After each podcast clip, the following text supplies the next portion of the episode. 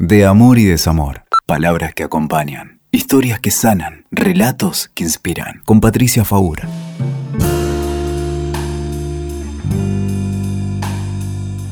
Hoy se habla mucho de hogares disfuncionales. La crítica frecuente de este concepto es que no hay familias perfectas. ¿Qué sería un hogar funcional? La perfección, por supuesto que siempre es sospechosa porque no permite el error y enmascara exigencias desmedidas. ¿Qué es un hogar disfuncional entonces? Es un hogar donde las funciones están cambiadas, están alteradas. O, para decirlo de otro modo, están alteradas las jerarquías. Los niños ocupan el lugar de los padres. Los padres deben ser cuidados. O sea, hay que cuidar a los que tienen que cuidar. Esto que digo no lleva implícito un juicio a esos padres, porque tal vez son personas que están enfermas, que tienen un trastorno, que les pasó algo en esa etapa de la vida. No se trata de eso. Se trata de que puedas entender por qué, cuando creciste, buscaste las relaciones que buscaste o te quedaste en los lugares en los que te quedaste. Vamos a pensar un poco de qué se trata esto de ser un hijo parentalizado. Así se lo llama técnicamente, hijos parentificados o hijos parentalizados. En general se trata de niños que han tenido que asumir responsabilidades de adultos desde muy pequeños. Tal vez porque alguno de sus padres o ambos eran infantiles, o adictos, o narcisistas, o tenían un trastorno psiquiátrico, o hubo un abandono, o eran ambivalentes, o hubo un hermano con dificultades. Lo cierto es que el niño muy pronto aprende en esas familias que tiene que hacer algo. Tiene que hacer algo para poder sobrevivir. Y lo que hace es sobreadaptarse y empezar a funcionar como un adulto. Es el que trata de poner orden en medio del caos.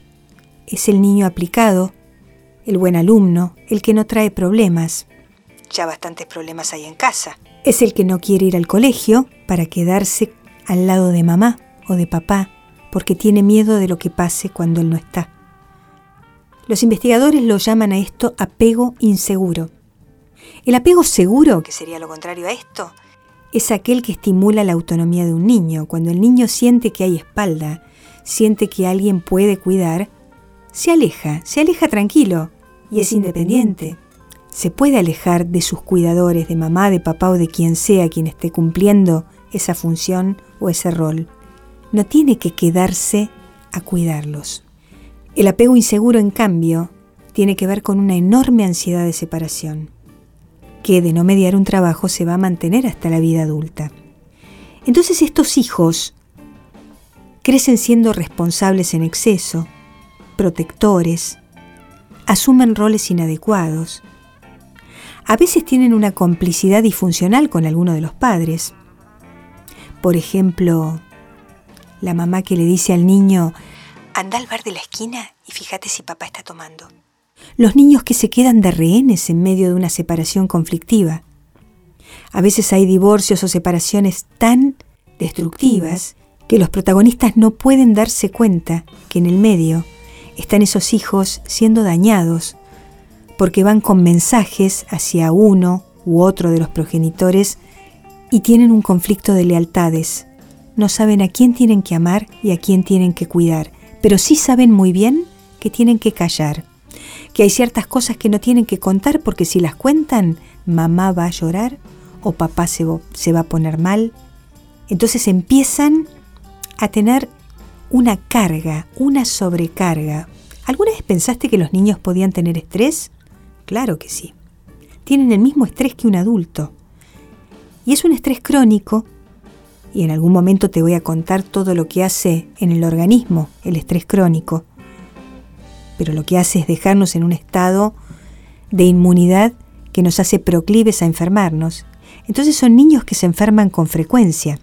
Son niños que intentan calmar ese caos familiar y que se transforman en adultos hipertolerantes y pacientes. La hipertolerancia, que de afuera uno podría considerarla una virtud, mira todo lo que aguanta, qué abnegada que es esa persona. La verdad es que no es un buen rasgo. No está bueno tolerar demasiado.